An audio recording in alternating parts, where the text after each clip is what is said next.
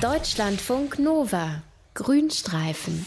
In Hessen, gar nicht mal weit weg von Darmstadt, da gibt es einen Ort, an dem kann man ganz viel lernen darüber, wie sich die Erde und ihre Bewohner so entwickelt haben in den letzten Millionen Jahren. Die Grube Messel, da hat man viele, viele Fossilien gefunden und die wurde 1995 als erstes deutsches Naturdenkmal in die Liste des UNESCO-Welterbes aufgenommen.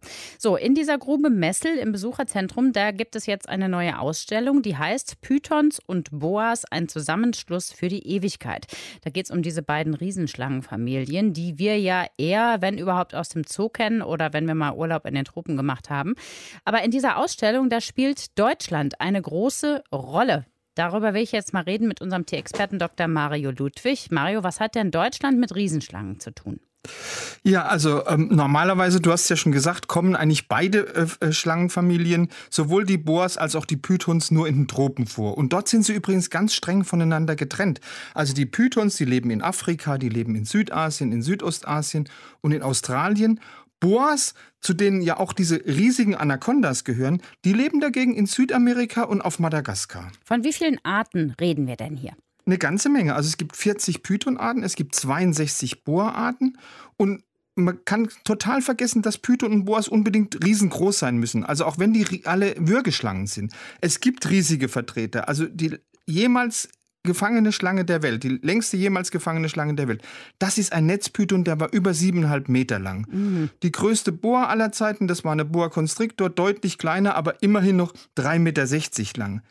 Wurde aber getoppt von einer schon lange ausgestorbenen Bohr. Der Name sagt es dann schon. Titanobohr, 14 Meter lang. Meine Güte. Gewicht 1,25 Tonnen.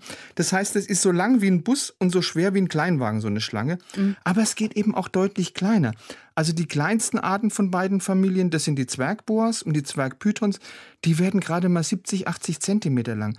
Das heißt, das ist gerade mal so groß wie eine Ringelnatter. Ja, jetzt haben wir hier viele spannende äh, Sachen gehört über Längen von Schlangen. Aber nochmal zurück zur Ausgangsfrage. Ja. Was hat denn jetzt Deutschland damit zu tun, mit den Pythons? Äh, eine ganze Menge. Also Deutschland scheint wirklich die Wiege der Pythons zu sein, weil 2020 hat man den ältesten Python der Welt in der Grube Messel gefunden. Der war 47 Millionen Jahre alt, war ein etwa ein Meter langer Python. Und den hat man dann zu Ehren des Fundorts und zu Ehren eines sehr bekannten deutschen Paläontologen namens Eberhard Frey Mesolopython Frey genannt. Und dieser Fund hat dann eine ganz alte Theorie widerlegt. Nämlich welche? Also die Wissenschaft ist bisher davon ausgegangen, dass sich die Vorfahren von den Pythons und von den Boas vor etwa 40 Millionen Jahren getrennt haben und sich dann separat weiterentwickelt haben. Das haben auch Genvergleiche gezeigt, die man durchgeführt hat an lebenden Tieren und an fossilen Tieren. Und dafür spricht eben auch die Tatsache, dass Pythons eben heute, wie schon gesagt, hauptsächlich in Australien, Afrika und Asien leben, während Boas überwiegend in der neuen Welt, also in Mittel- und Südamerika vorkommen.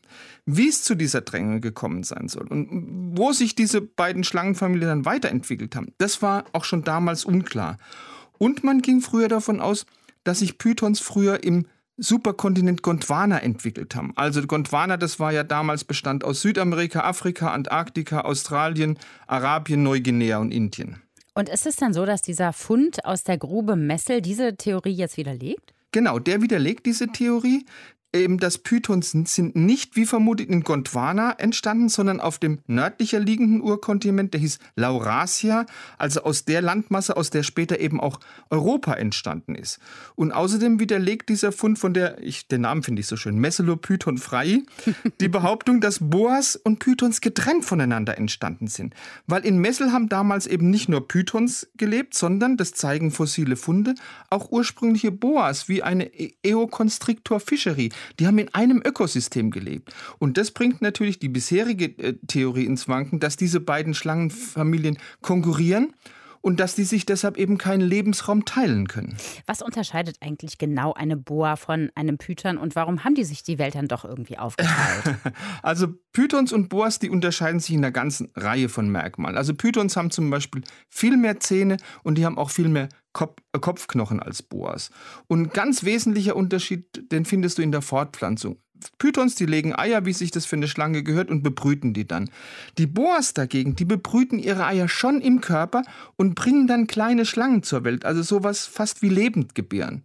Und eine andere Frage, warum jetzt die Pythons und die Boas eben trotz dieses gemeinsamen Vorkommens früher in der Gruppe Messel sich dann doch letztendlich die Welt aufgeteilt haben, das weiß man noch nicht. Da besteht noch Forschungsbedarf.